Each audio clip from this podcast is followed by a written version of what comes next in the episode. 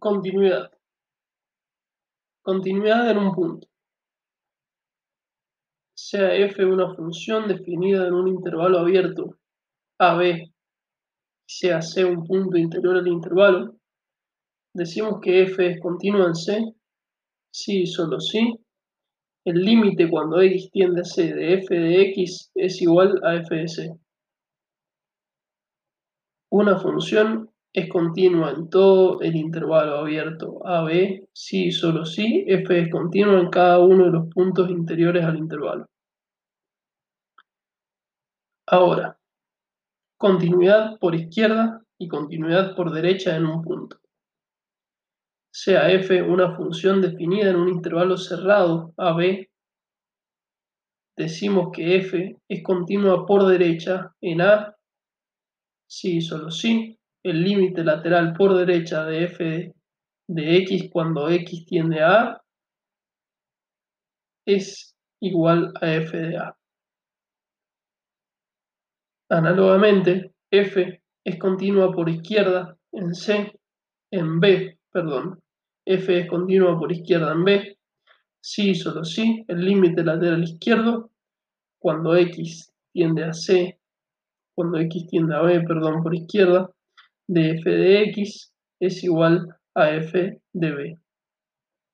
Así, una función es continua en un intervalo cerrado AB si y solo si f es continua en el intervalo abierto AB y es continua por derecha en A y continua por izquierda en B. Propiedad de funciones continuas. Sean f y g dos funciones continuas en un punto C, entonces la función resultante de la suma de f y de c es continua en f en x igual a c. Asimismo, la resta de dos funciones continuas en un punto da como resultado otra función continua en c.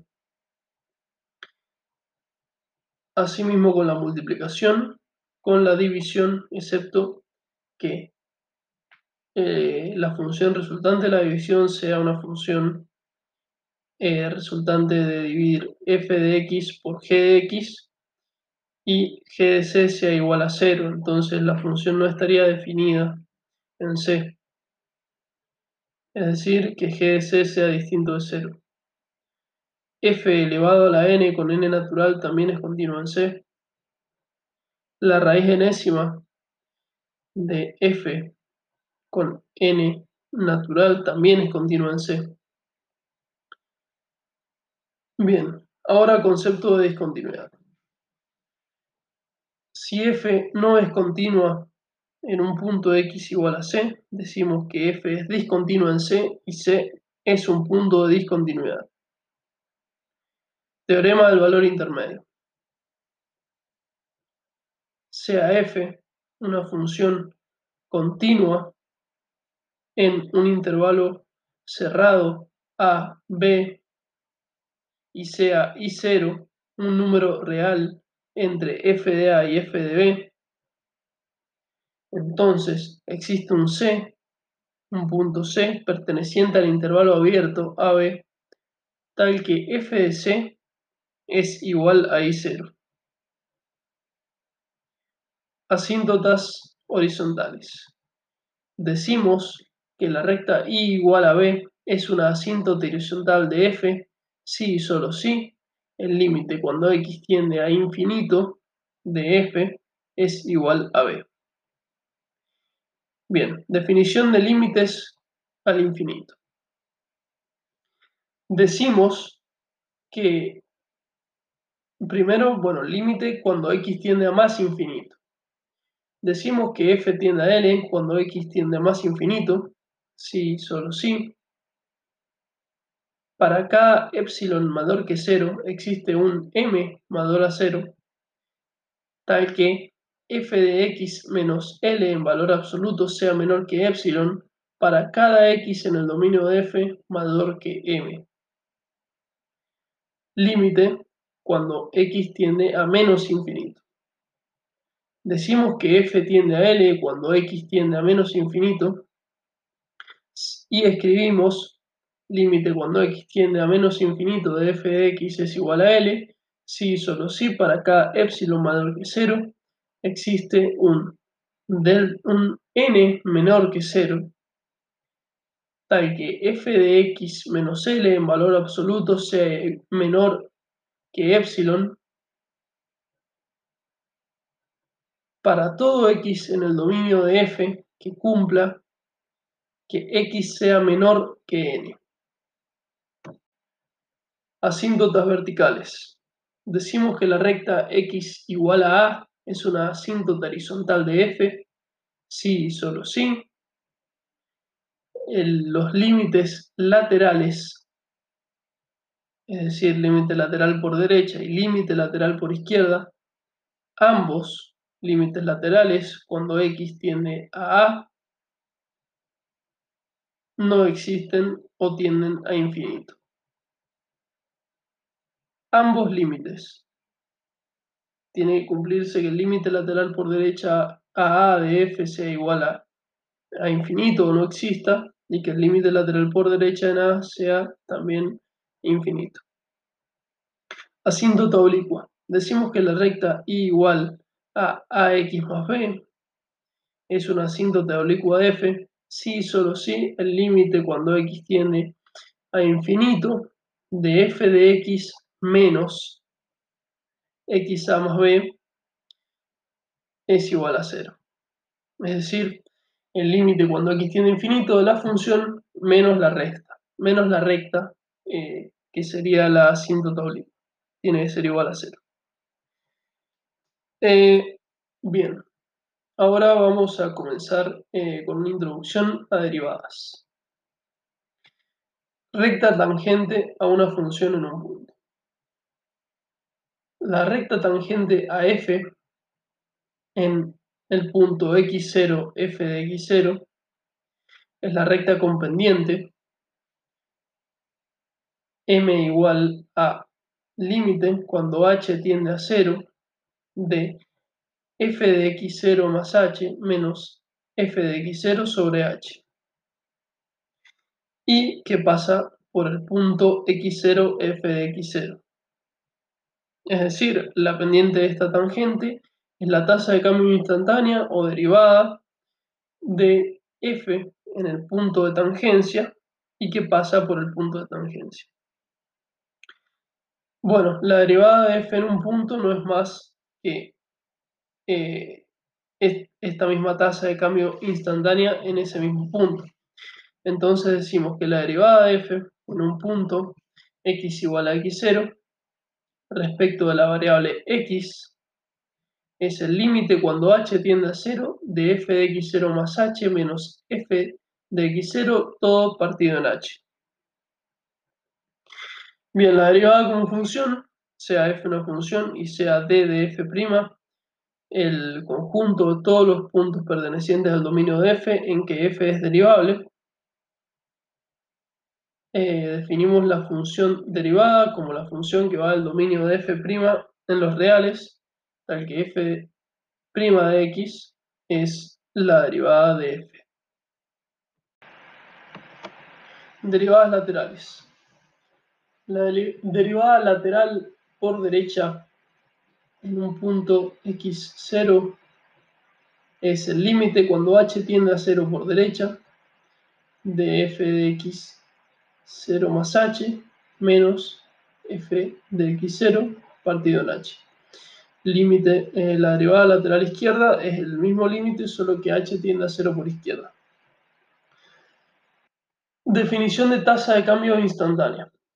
La tasa de cambio instantánea de la función f respecto de la variable x en un punto t0 es el límite cuando h tiende a 0 de f de t0 menos h, f de t0 más h, perdón, menos f de t0 y todo partido en h. Es decir, eh, la tasa de cambio instantáneo en un punto es lo mismo que decir la derivada en un punto. Eh, y bueno, eso.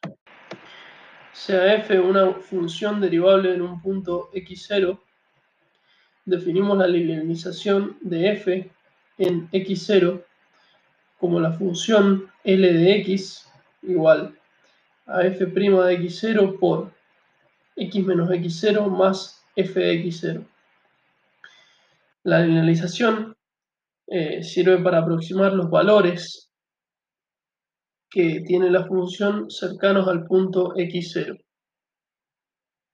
Diferenciales.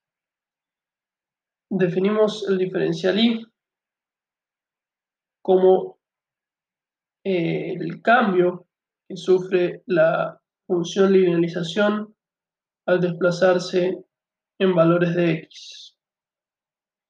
Entonces, queda definido el diferencial y como f' de x0 por diferencial x. Y no es otra cosa el diferencial x que el cambio eh, en la variable x. Máximos y mínimos absolutos. Decimos que f presenta un máximo absoluto en C si y solo si f de c es mayor o igual que f de x para todo x en el dominio de f. Y decimos que f presenta un mínimo absoluto en c, en x igual a c, si y solo si f de c es menor o igual que f de x para todo x en el dominio de f. Valores extremos para función continua. Este es el teorema, también se puede conocer como el teorema de los extremos relativos, eh, en que nos anuncia lo siguiente. Sea f una función continua en un intervalo cerrado AB, entonces existen x1 y x2 pertenecientes al intervalo cerrado AB tal que x1 es un máximo relativo, un máximo absoluto, de f en el intervalo cerrado AB y x2 es un mínimo absoluto de f en el intervalo AB. Estos valores pueden ser iguales, eh, por lo cual eh, la función sería una función constante. Bien. Extremos locales o relativos. Bueno. Eh, sea f una función con dominio D y sea C un punto interior al dominio,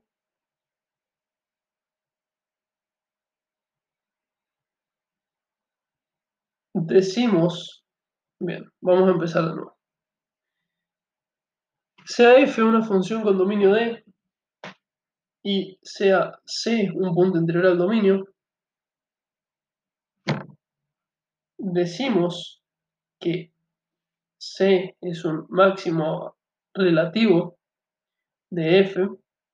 Si existe un intervalo centrado en C de radio R tal que f de C sea mayor o igual f de x para todo x en el dominio de f